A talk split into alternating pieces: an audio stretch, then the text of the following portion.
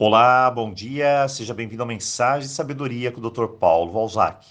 Estamos numa semana de aprendizado de como lidar com as dificuldades. E claro, saber lidar com as dificuldades da vida é de longe a habilidade mais importante que você pode desenvolver como ser humano. Uma das grandes lições é que, na verdade, nunca vamos ser 100% felizes na vida. E não é questão da pessoa ser pessimista ou sonhadora. Nada disso. Pode ficar tranquilo. Na verdade, é que essa é a realidade. Nós temos dificuldades e sempre teremos. Mas o mais importante é aprender a lidar com elas, resolver aquilo que precisa ser resolvido. Assim, é claro, eu vou trazer para dentro de mim uma paz, um equilíbrio. E se eu não fizer isso, sempre eu vou sucumbir às dificuldades, sempre eu vou estar fragilizado e sempre novas dificuldades surgirão. Eu sempre digo que pessoas que não estão preparadas para as crises ou as dificuldades da vida, elas são destruídas por dentro.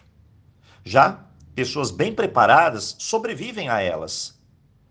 E as pessoas despertas são melhoradas pela crise. Bem, eu tenho que lidar com as questões, essa é a verdade. Meu mundo não vai ser de fantasia ou 100% felicidade. Então eu preciso entender sete pontos importantes que eu deixei aqui bem claro para a gente tentar lidar com as nossas dificuldades diárias. Primeiro, coloque as suas emoções no lugar certo, o lugar dela.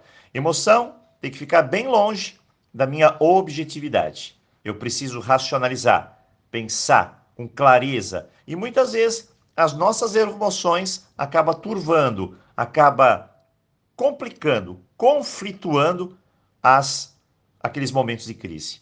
Então, mantenha as emoções longe, seja um pouco mais objetivo.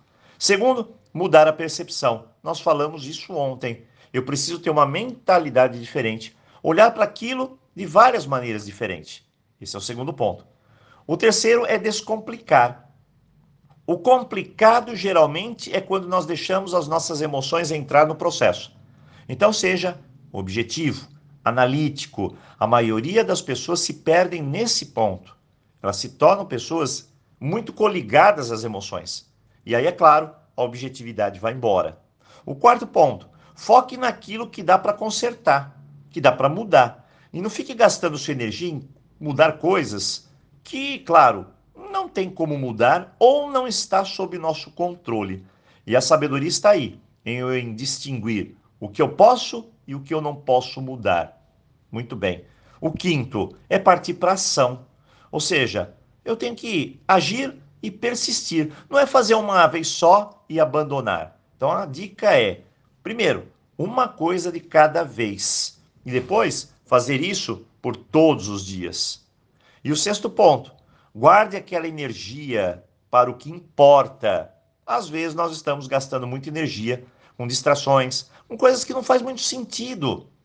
E assim, escoamos toda essa energia, nos distraímos e perdemos o foco. E para finalizar, bom, se diante da dificuldade você perder a fé, perder aquela confiança na vida, em você, em Deus, Olha, pare. Eu sempre digo que na vida tudo passa, tudo mesmo. Acredite, essa é a mais pura realidade. Mas sem confiança e sem fé, as coisas demoram mais. Então hoje nós temos sete pontos de como lidar com as nossas dificuldades. Assim, nos tornaremos pessoas despertas ou seja, seremos pessoas que seremos melhorados diante da crise. E isso faz toda a diferença. Eu desejo a você um ótimo dia e, claro, nos vemos aqui amanhã. Aloha!